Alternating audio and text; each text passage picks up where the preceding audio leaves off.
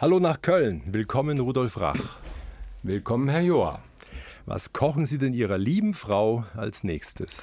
Heute Abend gibt es eine Gemüsepfanne mit äh, Gemüse, das vom Balkon kommt. 1 zu 1, der Talk auf Bayern 2. Norbert Joa im Gespräch mit Rudolf Rach kocht auf kleiner Flamme. Und hat das Gemüse zuvor frisch eingekauft. Es kommt nicht in den Kühlschrank, es steht auf dem Balkon, da muss man schnell sein dieser sommerlichen Tage. Ja, der Theatermensch und Verleger und halb Pariser ist mir zugeschaltet aus Köln. Aber reden wir erstmal über den Koch und den Buchtitel. Das heißt nämlich Großes Glück mit kleiner Flamme. Warum auf kleiner Flamme kochen? Weil die Zutaten für mich eine sehr, sehr große Rolle spielen. Die Qualität der Zutaten ist sozusagen entscheidend. Niemand kann so gut kochen wie die Natur. Und das Geheimnis besteht darin, eben die Natur eben nicht zu zerstören, wenn man eben das Gemüse oder das Fleisch oder den Fisch, was auch immer, zu heiß brät, verkocht, dann schmeckt das einfach nicht mehr. Also Sie haben bei sich keinen Dampftopf und keinen Wok, in dem das Öl siedet. Nein, genau das nicht. Vor kurzem hat mir ein Italiener, ein Sizilianer gesagt, bei dem ich das Öl kaufe, hat gesagt, Sie kaufen aber viel Öl. Also da dürfen Sie aber das nicht irgendwie in einen Siedetopf tun. Und sage ich, machen Sie sich keine Sorge, das Öl bleibt immer so kühl, dass es nicht zerstört wird. Also Sie kochen knapp über Zimmertemperatur. So, so, könnte man sagen. So könnte man sagen. Und haben ein besonderes Kochbuch geschrieben über den Geist der Kochkunst, der über allem schweben sollte. Kann man den Geist in Kürze fassen?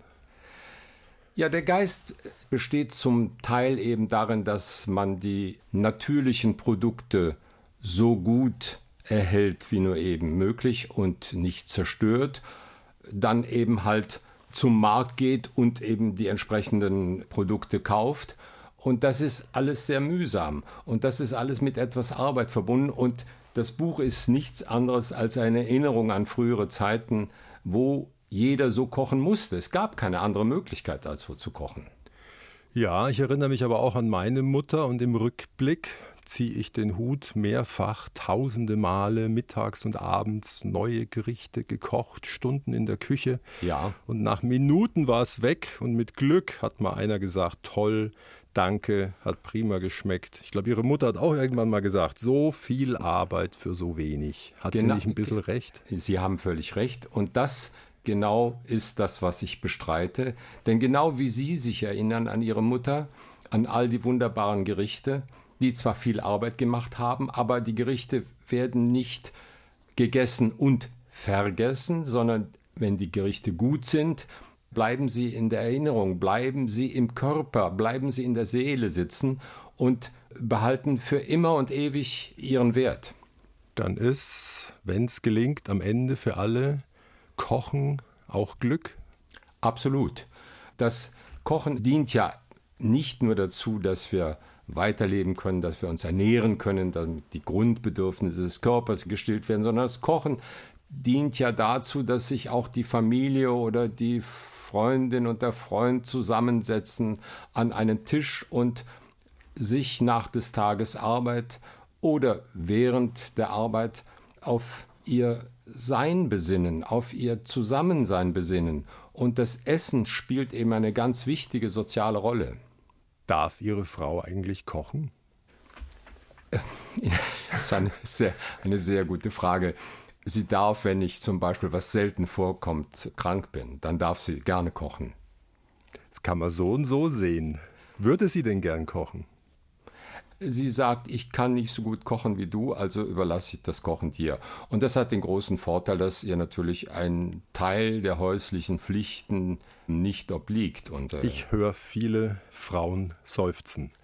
Das machen sie, glaube ich, ganz gut. Der Untertitel wird mich noch interessieren vom Buch. Kochen ist Widerstand. Das Kochen ist Widerstand gegen Fast Food, gegen Convenience Food, gegen das, was man beobachtet auf der Straße. Wenn Sie hier auf dem Wallraffplatz die Leute sehen, die rennen da herum und haben jetzt gerade um diese Zeit haben irgendein Sandwich in der Hand und in der anderen Hand haben sie das Smartphone und denken, dass. Muss man aufpassen, wo man reinbeißt. Ja, sehr gut. Man muss wirklich aufpassen, wo man reinbeißt. Alles to go unterwegs und ich werde den Herrn Rach nie erwischen mit Tiefkühlpommes, Pizza, Nein, Eier, nein. Spätzle eingeschweißt, Coffee Nein. to go. Nein, bestimmt nicht. Nicht einmal. Warum nicht? Die Sicherheit, mit der ich diese Frage mit Nein beantworte, ist dadurch begründet, dass ich selbst nach all den Jahren und Jahrzehnten des anderen Essens und Kochen einen Körper habe, der das einfach nicht erträgt. Der erträgt Wow. weder die Gerüche noch das Essen selbst. Ich lerne aus Ihrem schmalen, gehaltvollen Buch, dass es alles frisch und hochwertig sein muss, also Augen auf beim Einkauf. Und die häufigsten Worte sind Zwiebel, Knoblauch, Kartoffel, Karotte, Sauerkraut, Olivenöl. Also es ist ein Lob der Einfachheit. Absolut.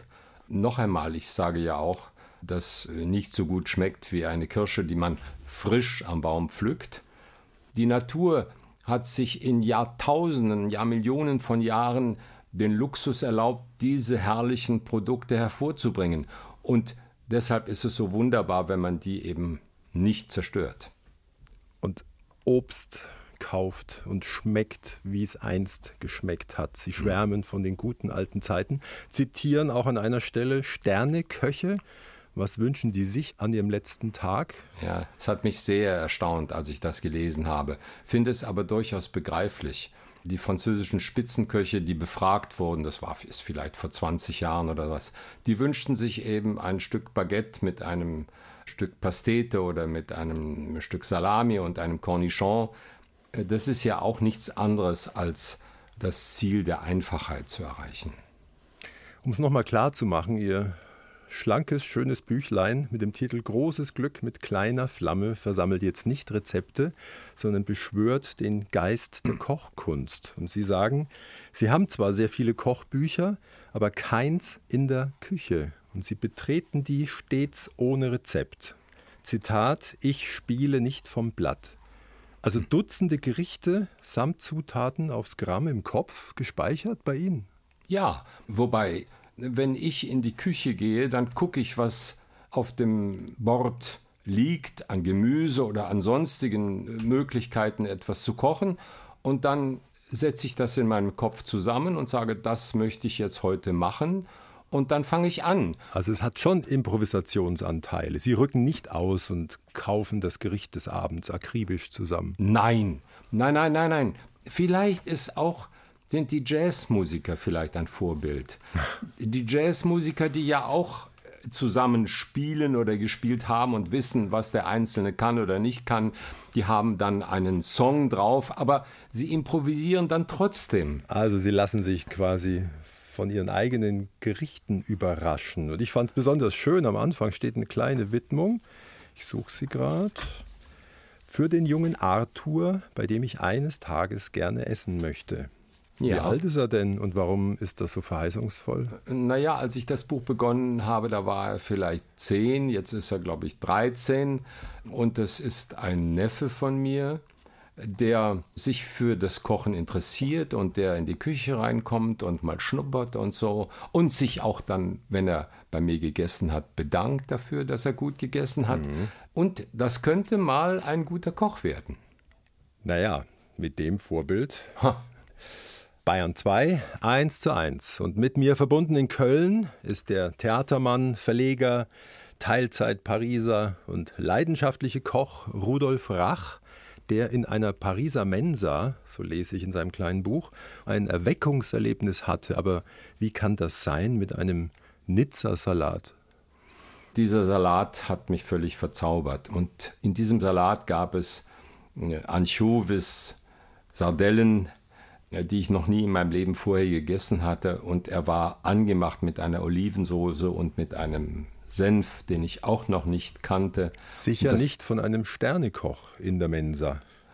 Nein, in der Mensa wurde eben damals eben nicht von Sterneköchen gekocht, sondern von wirklichen Köchen, die kochten wie ihre Mutter und meine.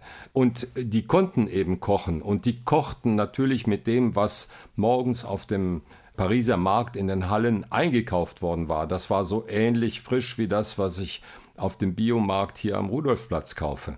Also das äh, war eine völlig andere Zeit. Das kann man überhaupt nicht mit der heutigen vergleichen. Aber, Aber es, war für mich, ja? es war für mich ein Erweckungserlebnis. Und das spricht ja auch für Ihre These von vorhin, dass gutes Essen in guter Erinnerung bleibt und tief einsackt in einen. Ich habe das Büchlein gelesen und auch geschmunzelt an mancher Stelle. Das Kapitel Die Nebenbuhlersoße ja. ist hoffentlich Fiktion, denn da brennt Ihre Partnerin ja mit einem begnadeten Koch durch. Nein, das ist keine Fiktion, sondern das ist auch eine tatsächlich erlebte Geschichte. Oh. Ja, da sagt jeder auch. Aber nach vielen Jahrzehnten sage ich, es war doch vielleicht gar nicht so schlecht, dass die Nebenbuhlersoße mir geblieben ist. Ja, die köstliche Soße ist geblieben, die Frau ist weg. Ja. Vermag grandioses Essen wirklich eine Seele zu gewinnen? Ich glaube nicht, dass das alleine ausreicht. Natürlich gehört da mehr zu und natürlich war ich bestimmt so verlassenswürdig, wie es meiner damaligen Frau erschien. Schön ich, ausgedrückt. Ja, ich will mich keineswegs besser machen, als ich bin. Nur erkennt man dann auch, dass bestimmte Menschen eben vor Dingen, wenn sie jung zusammengefunden haben, sich auseinanderleben und nichts mehr miteinander zu tun haben. Apropos junge Menschen, im Büchlein schaut ja oft der kleine Arthur vorbei und in die Töpfe und stellt wichtige Fragen, zum Beispiel, ob der Hummer, das Fischlein, das Lamm nicht lieber gelebt hätten. Und was ist dann Ihre Antwort? Ja, meine Antwort ist nicht nur die Antwort an Arthur, sondern die Antwort an viele Vegetarier und Veganer. Ich glaube ihm, das ist eine persönliche Überzeugung von mir, dass jedes Gras, jeder Baum, jedes Obst auch ein Leben haben und zu leben. Das sieht man ja daran, wie schnell das verschimmelt oder verfault, weil es dann wieder von anderen gefressen oder benutzt wird. Ich glaube, ohne Zerstörung und ohne Töten geht es eben nicht. Nehmen Sie doch nur den Begriff einen Salat stechen. Sie stechen den Salat ab und der sinkt dann einfach im Laufe des Nachmittages in sich zusammen und doch hat man beim Lammschlachten doch etwas mehr Skrupel als beim ja, Salat. Ja, das stimmt. Aber das geht mir ganz genauso und das geht natürlich bei dem Hummer. Deshalb habe ich ja auch das Beispiel mit dem Hummer gebracht. Da halten Sie sich ja ganz lang auf. Also Sie machen es dann auch selber. Das kochende Wasser und das Tier, das nochmal mit den Zangen klappert. Ja, das ist schrecklich. Es ist schrecklich und weil es schrecklich ist, weil es auch für mich unangenehm ist, mache ich es auch so selten wie nur eben möglich. Und das ist ja auch ganz selten, dass man wirklich mal einen wirklich frischen, guten Hummer kriegt. Einmal im Jahr vielleicht, wenn man Glück hat. Ansonsten sind wir auch schnell beim berühmten Sonntagsbraten. Sie haben nicht täglich Fleisch auf dem Tisch. Auf keinen Fall. Eigentlich essen wir nur einmal in der Woche Fleisch. Und ansonsten begnügen wir uns mit äh, Gemüse, Käse, Eiern und das geht wunderbar. Ich lese auch Hochachtung raus vor der Nahrung bis hin zur Andacht. Also Sie zelebrieren das geradezu. Absolut, das ist schon eine Frage der Demut und der Hochachtung der Natur, die ja ein unglaubliches Wunderwerk ist und der Marxische Begriff der Entfremdung trifft eben hier besonders gut zu, wir, die wir heute leben, sind eben der Natur total entfremdet. Und das ist eben sehr bedauerlich und das ist sehr schade. Und das Bewusstsein, dass das alles ein lebendes Ganzes ist, dass das Universum ein lebendes Ganzes ist, wäre, glaube ich, wichtig. Ich überlege gerade, ob Karl Marx auch Verständnis hätte wie Sie für den Weinhändler, den Sie mal trafen. Am Ende seines Berufslebens verkauft er Laden und Haus und ein Teil davon, 15.000 Euro, investiert er in den teuersten Wein der Welt. Eine Flasche. Er will einmal am Ende seines Lebens kosten, wie der wohl schmeckt. Dafür haben Sie Verständnis. Dafür habe ich völliges Verständnis. Und ähm, 15.000 Euro. Ich würde es selbst nicht machen, aber ich würde es deswegen nicht machen, weil mir die 15.000 Euro zu viel Geld wären wenn es wirklich dafür steht. Ich glaube, es steht nicht dafür. Für 15.000 Euro kann man nur enttäuscht werden. Ich habe ja hm. einige gute Weine getrunken und den ältesten Wein, den ich getrunken habe, war ein Jasnière. Äh, das ist eine französische Traubenspezialität, die bei Le Mans angepflanzt wird und von 1785. Wunderbarer Wein. Also, das geht? Ja, das geht. 240 ja, Jahre? Ja, ja, ja. Das war ein Keller. Das muss der, doch Essig werden. Nein, das ist, das denkt man eben. Das muss nicht unbedingt Essig äh, werden, wenn der Wein gut gemacht ist und die richtige Traube ist und der Korken alle 60 Jahre gewechselt wird und die Flasche dann wieder etwas aufgefüllt wird, womit dann natürlich eine Flasche möglicherweise weniger da ist, dann kann der Wein großartig schmecken. Es war für mich ein so wunderbares, einzigartiges Erlebnis, dass sich, jetzt sind wir wieder bei den Erinnerungen, so in mir eingegraben hat, dass ich es niemals, auch im Himmel, nicht vergessen werde. Das ist ein Tausender wert. Ja. Sauber. Das Buch wimmelt überhaupt von Betrachtungen, inneren Monologen, kleinen Begegnungen en passant mit einem Winzer, der sehr knurrig und grimmig, fast schon gegen Widerstände sechs Flaschen rausrückt. Das ist es dann aber, mehr gibt's nicht.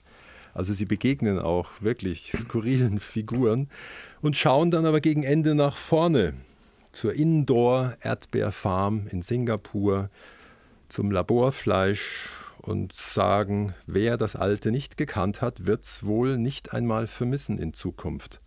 Und ich höre raus, als Jahrgang 1939, spüren Sie sowas wie die Gnade der frühen Geburt? Tja, frage ich mich auch. Das ist so sicher wie das Arm in der Kirche. Ich möchte auf keinen Fall diese Erinnerungen missen und freue mich darüber, dass es eben heutzutage wieder Biomärkte gibt, wo wirklich Bauern eben halt auf den Respekt vor der Natur großen Wert legen und Gemüse und Obst anbieten, was wirklich schmeckt und, und einen Geschmack hat. Das merkt man doch sofort. Nehmen Sie doch nur die Tomaten, die berühmten Tomaten, die alle so wunderbar aussehen und nur aus Wasser bestehen. Das ist doch schrecklich.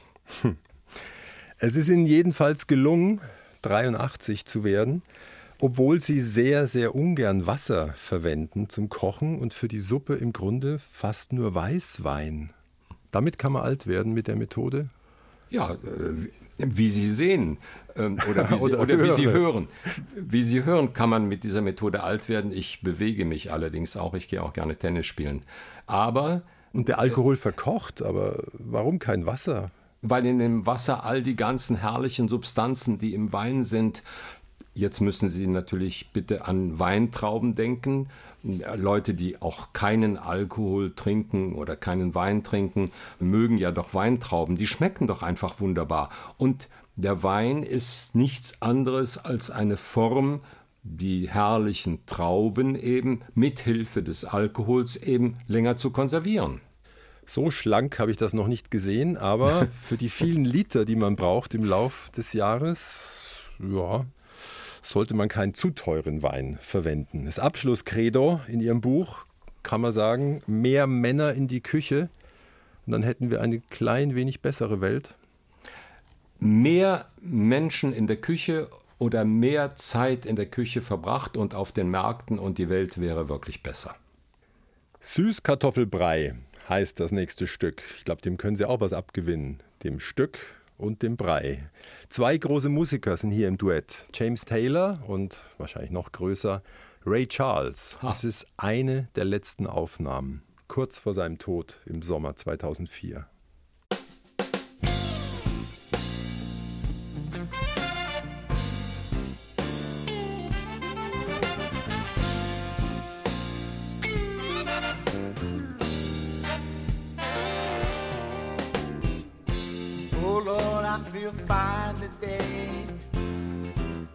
On Cloud Nine today. I'm over that line today. Happiness is finally mine today. I guess I'm just a lucky guy. And here I'm about to tell you why. It's strictly on account of my sweet potato pie.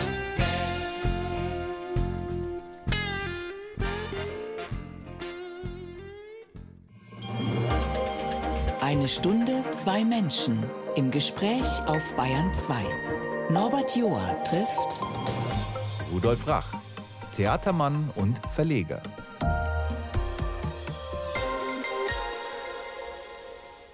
Und mir zugeschaltet aus Köln und dort geboren im September 1939. Also nahezu die ersten sechs Lebensjahre im Krieg verbracht. Da bleiben schon Bilder, oder? Ja, natürlich bleiben da Bilder. Ich bin ein Kriegskind. Und Köln hat schwer was abbekommen. Was da zerstört worden ist, ist ja heute noch immer zu beklagen und das sieht man bei jedem Gang durch die Stadt. Ja, es gibt den Satz, dass man den großen deutschen Innenstädten die Seele aus dem Leib gebombt hat. Ja. Letztlich für immer. Der Kölner Dom in ihrem Rücken ist Gottlob geblieben. Vielleicht auch ein Zeichen dann für ihren Vater. Der war Landvermesser und Wehrmachtsoffizier an Ost- und Westfront und sagte zeitlebens, ohne die Amerikaner hätten wir gewonnen. Also er blieb ein bisschen bei der Linie. Ja, das ist natürlich eine furchtbare Geschichte. Ich sehe auch heute noch, bedauere sehr, dass in Deutschland eine anti-amerikanische Stimmung existiert, die meiner Ansicht nach noch darauf zurückzuführen ist. Ich meine, selbst wenn die Deutschen damals den Krieg hätten gewonnen, was wäre damit gewonnen gewesen? Nichts. Es yes, wäre alles. Was wäre dann gewesen? Ja, genau. Es wäre alles verloren gewesen. Sie sind ohne den Vater die ersten Jahre aufgewachsen. Er war ja an der Front und dann in Gefangenschaft. Und als er heimkam, waren da seine Mutter, die Schwiegermutter, seine Frau und seine beiden kleinen Jungs. Und alle waren ganz gut ohne ihn ausgekommen. Und wie lief es dann? Na, das ist eine schwierige Geschichte. Krieger, die aus dem Krieg als Verlierer nach Hause kommen, haben einen schlechten Stand. Und kommen als Fremde in die eigene Familie zu den kleinen Kindern. Kommen als Fremde in die eigene Familie zurück, stehen Frauen gegenüber, die in der Zwischenzeit längst gelernt haben, alleine zu leben und eigenständig ihr Leben zu gestalten. Das ist eine ganz unglückliche Konstellation.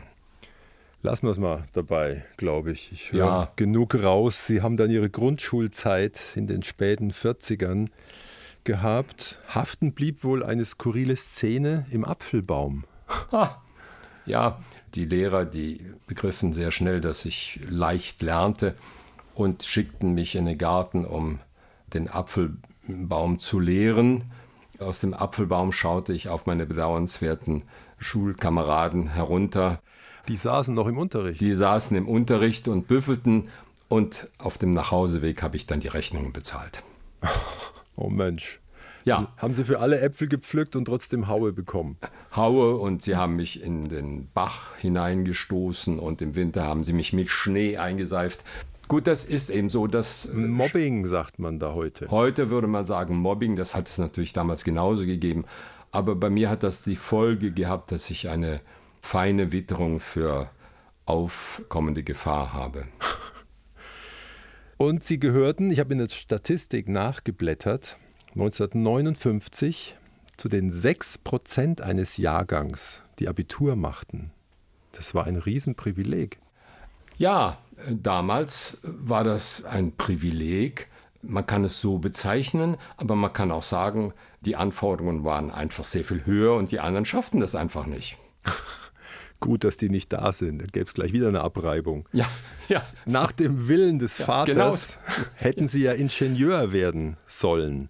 Also haben sie nach dem Abi ein Praktikum gemacht in einer Kölner Maschinenbaufabrik. Wie lief's? Ja, das war hart. Denn an dem ersten Tag, als ich da anfing, kam der Meister zu mir und sagte: Komm, Junge, selbstverständlich duzte mich, das war überhaupt keine Frage. In der Schule wurde man ja schon gesiezt als Abiturient, hier nimm das Stück Eisen und feil da mal. Ja, was soll ich denn hier feilen? Feil einfach.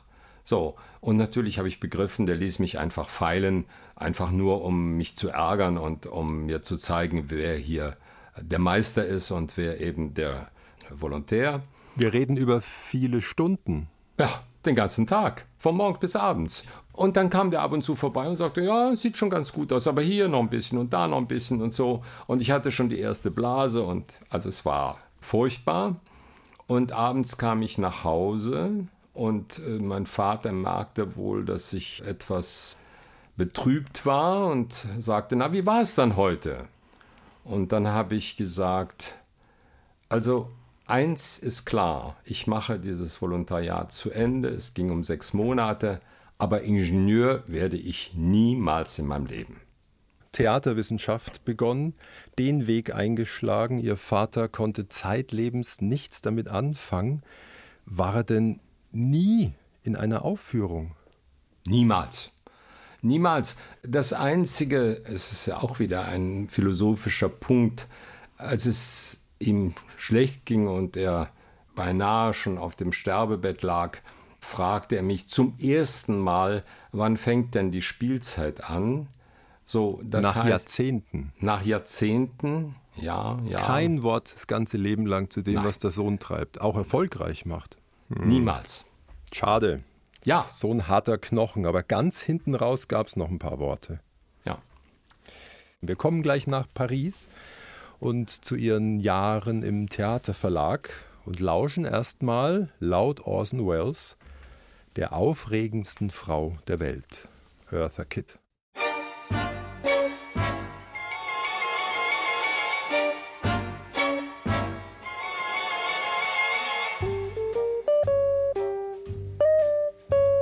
A friend of mine called me up not long ago. He knew me since I was knee high to a grasshopper. But I evidently didn't give him the right answer because he said to me, Mink, schmink, money, shmoney. Think you're hot now, don't you, honey? What have you got if you haven't got love? Silk, schmilk, satin, schmatin, a penthouse high in old Manhattan. That's not enough if you haven't got love. Ja, was hast du von Geld und Gold, wenn dir die Liebe fehlt? Oder ein gutes Gespräch. Mit mir in Köln verbunden ist Rudolf Rach, Literat und Theatermann. Er war kurz Chefdramaturg am Theater in Münster und folgt 1971 dem Ruf des legendären Verlegers Unselt und geht zu Surkamp als Chef für alles rund ums Theater. Dazu gehörten auch Verhandlungen, Begegnungen mit damaligen Größen wie, jetzt bleibe ich mal in München, Franz Xaver Krötz. Oh ja. Wie lief's mit dem so? Ach, es ist einfach ein Urgestein, ein bayerisches Urgestein. Ein höchst sensibler, brutaler Knochen, ja. ich wollte gerade sagen, er hat die ganze Palette drauf. Mhm. Und die hat er an Ihnen auch ausprobiert? Ja, ja, das war so ähnlich wie mit dem Meister in der Maschinenfabrik. Sie kamen zu ihm nach Pasing, hatten einen Vertrag dabei und dann? Und dann hat er zuerst einmal mich beschimpft und hat gesagt, ihr seid ja alles Betrüger und das kommt überhaupt nicht in Frage, Ausbeuter Sie fliegen hier mit dem Flugzeug nach München und äh, nehmen sich ein Taxi vom Flughafen und kommen mich hier besuchen. Ich bin der arme Franz Xaver Krötz, der eben halt sein Geld eben mit Schreiben verdienen muss und ihr wollt mir Verträge unterbreiten, die sittenwidrig sind. Dann haben Sie gleich noch eine Null hingepinselt. Nein, das haben wir eben nicht gemacht, weil wir waren doch anständige Kaufleute. Das gilt für den ganzen Surkamp Verlag. Aber er hat gesagt, schleich dich auf Deutsch. Ja, ja, ja, ja, ja, natürlich. Schleich das heißt dich. natürlich. So. Und ich habe dann auch gesagt, als ich dann nach einer Stunde gemerkt habe, es ist überhaupt gar nichts zu machen, habe ich gesagt, gut, also ich fliege nach Frankfurt zurück. Und dann hat er gesagt, ah, wieso wollen Sie denn jetzt nach Frankfurt zurück? Sie sind doch gerade in München angekommen. Und dann hat er gesagt, gut, aber dann bringe ich Sie aber wenigstens zum Flughafen. Und dann habe ich gesagt, gut, also wenn der mich unbedingt zum Flughafen bringen will, dann soll er mich zum Flughafen bringen. Wir sind rausgegangen und führt mich an einen Opel Admiral. Das war damals eine Riesenkutsche, eine so die, arme Poetenkutsche. Ja, die, die arme Poetenkutsche, genau. Und nach ein paar Kilometern sagte er, ach, wir könnten doch eigentlich noch einen trinken gehen. Und dann habe ich gesagt, also gut, ich hatte ja sowieso äh, keinen Flug gebucht. Das war ja damals alles noch ganz anders. Da konnte man irgendwie ins Flugzeug einsteigen, wann man wollte und wie man wollte. Und er fuhr dann mit mir in ein sehr äh, schickes, also für damalige Verhältnisse schickes Restaurant. Es war nachmittags irgendwie, es war nicht mehr viel los und dann zwei Wodka, sagte Krötz. Gut, und nachdem die beiden ersten Wodkas getrunken waren, schrie er durch den Raum, noch zwei Wodkas. Und die Frau wusste schon, was sie erwartete, denn die brachte dann anschließend immer, wenn wieder ein Glas leer war, brachte sie wieder äh, zwei neue. Und nach einer halben Stunde oder einer Stunde waren wir völlig betrunken, wirklich betrunken, und zwar in einer Weise, wie ich es eigentlich gar nicht mag. Ideal für Nachverhandlungen. Äh, genau, Sie sagen es. Denn da sagte Franz Xaver Kreuz plötzlich, zu diesem Zeitpunkt duzten wir schon, denn gleich nach dem ersten Wodka hat er gesagt, wir könnten uns da eigentlich duzen. Und dann sagt er, hör mal zu, wo ist denn der Vertrag? Ja, sagt der Vertrag, wir haben doch vereinbart, dass wir über den Vertrag nicht mehr reden. Nein, lass mich den Vertrag nochmal sehen. Dann habe ich ihm den Vertrag dann gezeigt, ahnend, dass vielleicht doch noch etwas zu machen sei. Dann hat er den Vertrag genommen, ohne nochmal ein Wort zu lesen, hat den Vertrag unterschrieben und hat gesagt, so, jetzt müssen wir das feiern. Und dann. Aber Wodka war aus. Der Wodka, das wollte ich aber auch nicht mehr, denn ich konnte nicht es mehr. Es wurde auf allen Vieren weitergefeiert. Ja, also ich höre schon, das ist psychologische Kriegsführung, was Sie da ja. zum Teil machen. Nein, mussten. dann wurde ins, fuhren wir ins Hofbräuhaus. Und im Hofbräuhaus nahmen wir Platz. Er hatte irgendwie, wie das ging, weiß ich auch nicht. Vielleicht hatten sie sich schon vorher verabredet oder so. Jedenfalls kam dann auch seine Freundin Inis, das war eine junge Apothekerin, kam dazu. Und wir haben dann im Hofbräuhaus den ganzen Abend über abwechselnd Schweinshaxe und Bratwürste und Humpen und äh, Bier getrunken. Und weil das alles nicht genug war, wurde eine Kapelle bestellt, die aufspielte und ein Fotograf kam noch dazu und der Fotograf lichtete uns ab. Einen tollen Beruf haben Sie. Ja, einen sehr aufregenden Beruf, das kann man wohl es sagen. Hat ja sowas Surreales und Dadaistisches. Da habe ich eine kurze Brücke zu einer anderen Begegnung von Ihnen mit Samuel Beckett. Sie haben ihn noch erlebt. Ich dachte mir nur, wie kann eine Handvoll einstündiger Begegnungen ein Leben lang nachhallen? Ja, das ist wie mit dem Essen. Ist das so ein Ausnahmemensch? Hat er so eine Ausstrahlung gehabt? Ja. Die Antwort ist Einfach und klar ja. Sie begegnen einem solchen Menschen und wissen, dass sie einfach in einer anderen Welt sich befinden oder in eine andere Welt eintreten oder aufpassen müssen, was sie jetzt sagen, aufpassen müssen, was sie tun. Der hat so viele Antennen und so viele Aufnahmemöglichkeiten, dass der alles in ihnen lesen kann. Bisschen gespenstisch. Ja, das will ich nicht äh, abstreiten. Und in seiner Aura spürt man es geradezu körperlich. Ich bin hier einem ganz Großen gegenüber. Ja, es gibt Menschen, die haben eben diese Fähigkeit, andere zu durchdringen und andere zu erfassen mit ihrer Empfindungswelt. Bei Beckett war das eindeutig der Fall. Dann nimmt man es auch hin, dass man mal stundenlang wartet auf Thomas Bernhard, der dann am Ende letztlich sehr unwirsch ins Leben tritt, oder dass man sich am großen Schauspieler Bernhard Minetti, sage ich mal, abmüht, sodass man am Ende in Klammern schreibt, eine Zumutung. Oder, das ist glaube ich wieder positiv, sich begeistert für das Werk von Pina Bausch, Tanztheater. Sie haben sich irgendwo notiert, hat allerdings ein sonderbares Verhältnis zum Geld. Wie kann ich das verstehen? Ach ja, das mit dem Geld ist natürlich eine Anekdote und das verblasst natürlich vor der Größe der Leistung und des Werkes. Aber es gibt eben Leute, die sind einfach äh, geizig. So. Oder die haben nicht die Fähigkeit zu sagen, jetzt habe ich das Geld verdient, jetzt gebe ich es aus.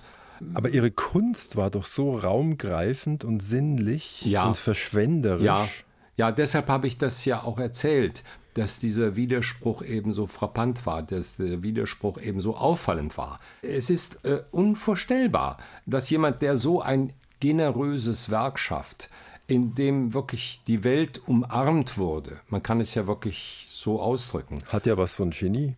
Absolut, absolut. Also für mich gibt es zwei deutsche Nachkriegstheaterleute.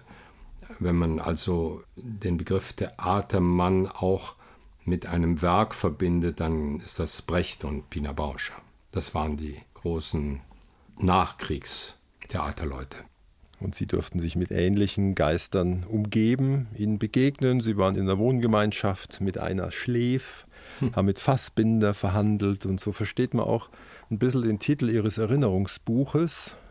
Das heißt, alles war möglich. 1939 bis 86. Also eine großartige erste Halbzeit. Und dann dachten sie sich, so toll kann es gar nicht mehr weiterlaufen. Ich mache was grundlegend Neues und ab nach Paris.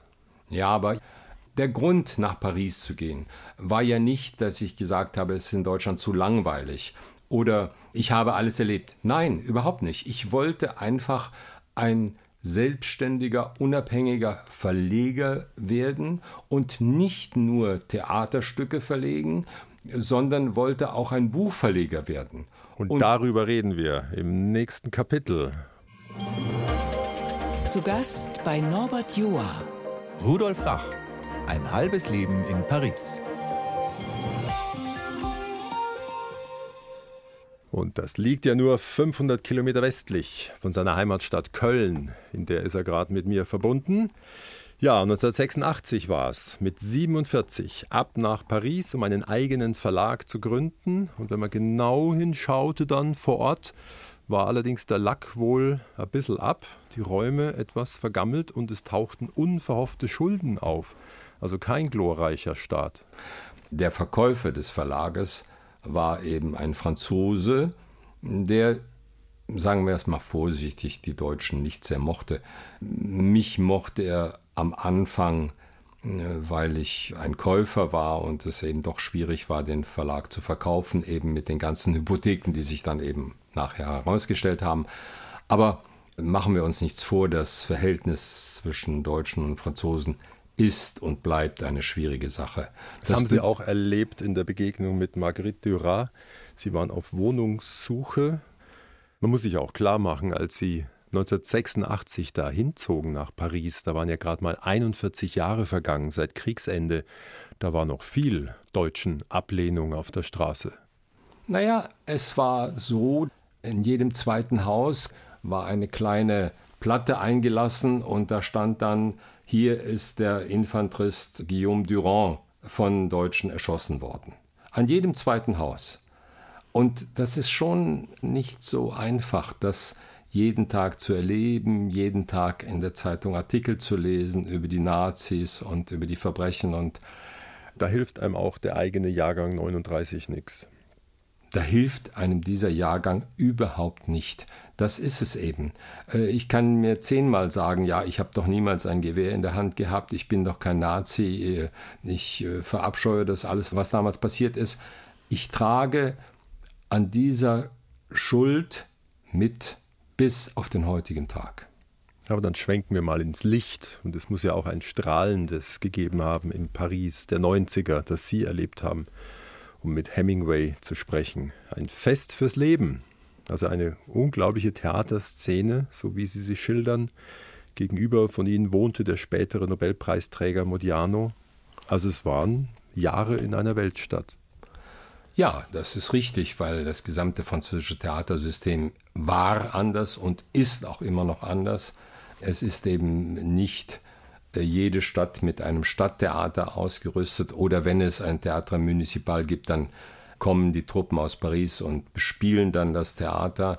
Aber im Grunde genommen konzentrierte sich in Paris äh, die gesamte künstlerische Theaterelite eben Frankreichs und alle, die eben etwas werden wollten, gingen eben nach Paris. Und das macht eben dann den Unterschied. Sie sehen ja wie das in München ist oder in Berlin ist. Da gibt es ja auch schon Konzentrationsbewegungen. Und im Lauf des Jahres kamen Weltstars nach Paris. Und doch war es dann nur ein Fest fürs halbe Leben. Sie sind nach 30 Jahren in Paris zurück nach Köln. Warum? Erstens hat sich Paris sehr verändert in den letzten 30 Jahren. Das Leben in Paris ist sehr viel schwieriger geworden, sehr viel teurer geworden. Sie müssen sehr viel Geld haben, um auch nur eine halbwegs anständige Wohnung zu haben.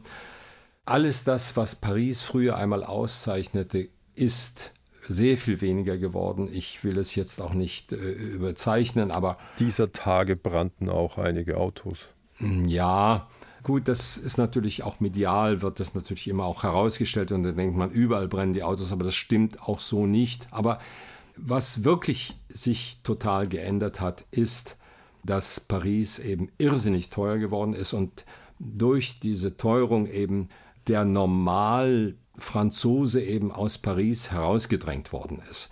Und die etwas begüteteren äh, Franzosen haben sich auf dem Land eingerichtet. Wenn auch der erfolgreiche Bildungsbürger Rach konnte sich Paris letztlich nicht mehr leisten. Ja, jedenfalls kann ich in Paris nicht so leben, wie ich hier in Köln leben kann. Außerdem haben wir ja ein Haus in der Normandie und da sind wir auch öfter. Das ist schon sehr, sehr kompliziert. Hm. Und überall dem Schönen und Anregenden, den Pariser Jahren, es gibt auch einen tiefen Schatten. Es gab auch einen Grund, warum sie ungern sich lang in Köln aufgehalten haben. Nach schwieriger Trennung kein Kontakt zum leiblichen Sohn, der jetzt wohl Mitte 50 ist. Wir müssen es überhaupt nicht vertiefen, aber ich finde, es gehört zum Leben und zur Person. Das ist, glaube ich, ohne zu wissen, wo und wie er genau lebt, schwer auszuhalten. Ja, man gewöhnt sich, nein, man gewöhnt sich nicht an alles. Die Schmerzen lassen im Laufe der Zeit nach. Und im Übrigen will ich noch einen Grund sagen, warum ich wieder einen Fuß in Deutschland haben wollte. Wenn man schreibt, braucht man einfach den Kontakt zur lebendigen Sprache. Und den verliert man einfach, ob man will oder nicht. Ich meine, selbst das äh, schlaueste Gehirn versagt dann einfach und verwechselt eben halt dann die Verben und den Akkusativ mhm. mit dem Dativ und so. Also das war auch einer der Gründe, weshalb. Und im Übrigen ist Köln in drei Stunden von Paris aus zu erreichen und umgekehrt. Aber weiß ich, wie man es ausdrücken soll, sie laufen auch Gefahr, der Ex-Frau und dem Sohn zu begegnen, weil die im Raum Köln leben? Dazu hat mir ein Freund eines Tages gesagt, diese Chance ist eins zu einer Million, also kannst du ruhig nach Köln kommen. Jetzt haben Sie schon sehr lange die Katharina ja. an Ihrer Seite, bald 40 Jahre. Und vor 15 erst, wenn ich das jetzt richtig rechne, mit 69 haben Sie aus Vernunft geheiratet. Ist das gut? Jedenfalls ist es bisher nicht schlecht. Und äh, erst mal 25 Jahre schauen, wie sich die Dinge entwickeln. Ja, wir waren beide geschieden, hatten beide äh, schwierige Ehen hinter uns und jeder war vorsichtig. Und sie hat, glaube ich, vier Kinder und wie viele Enkel? Und sind es dann in gewisser Weise auch ihre? Ja, also jedenfalls, es war alles nicht einfach. Äh, aber das Leben ist nicht einfach.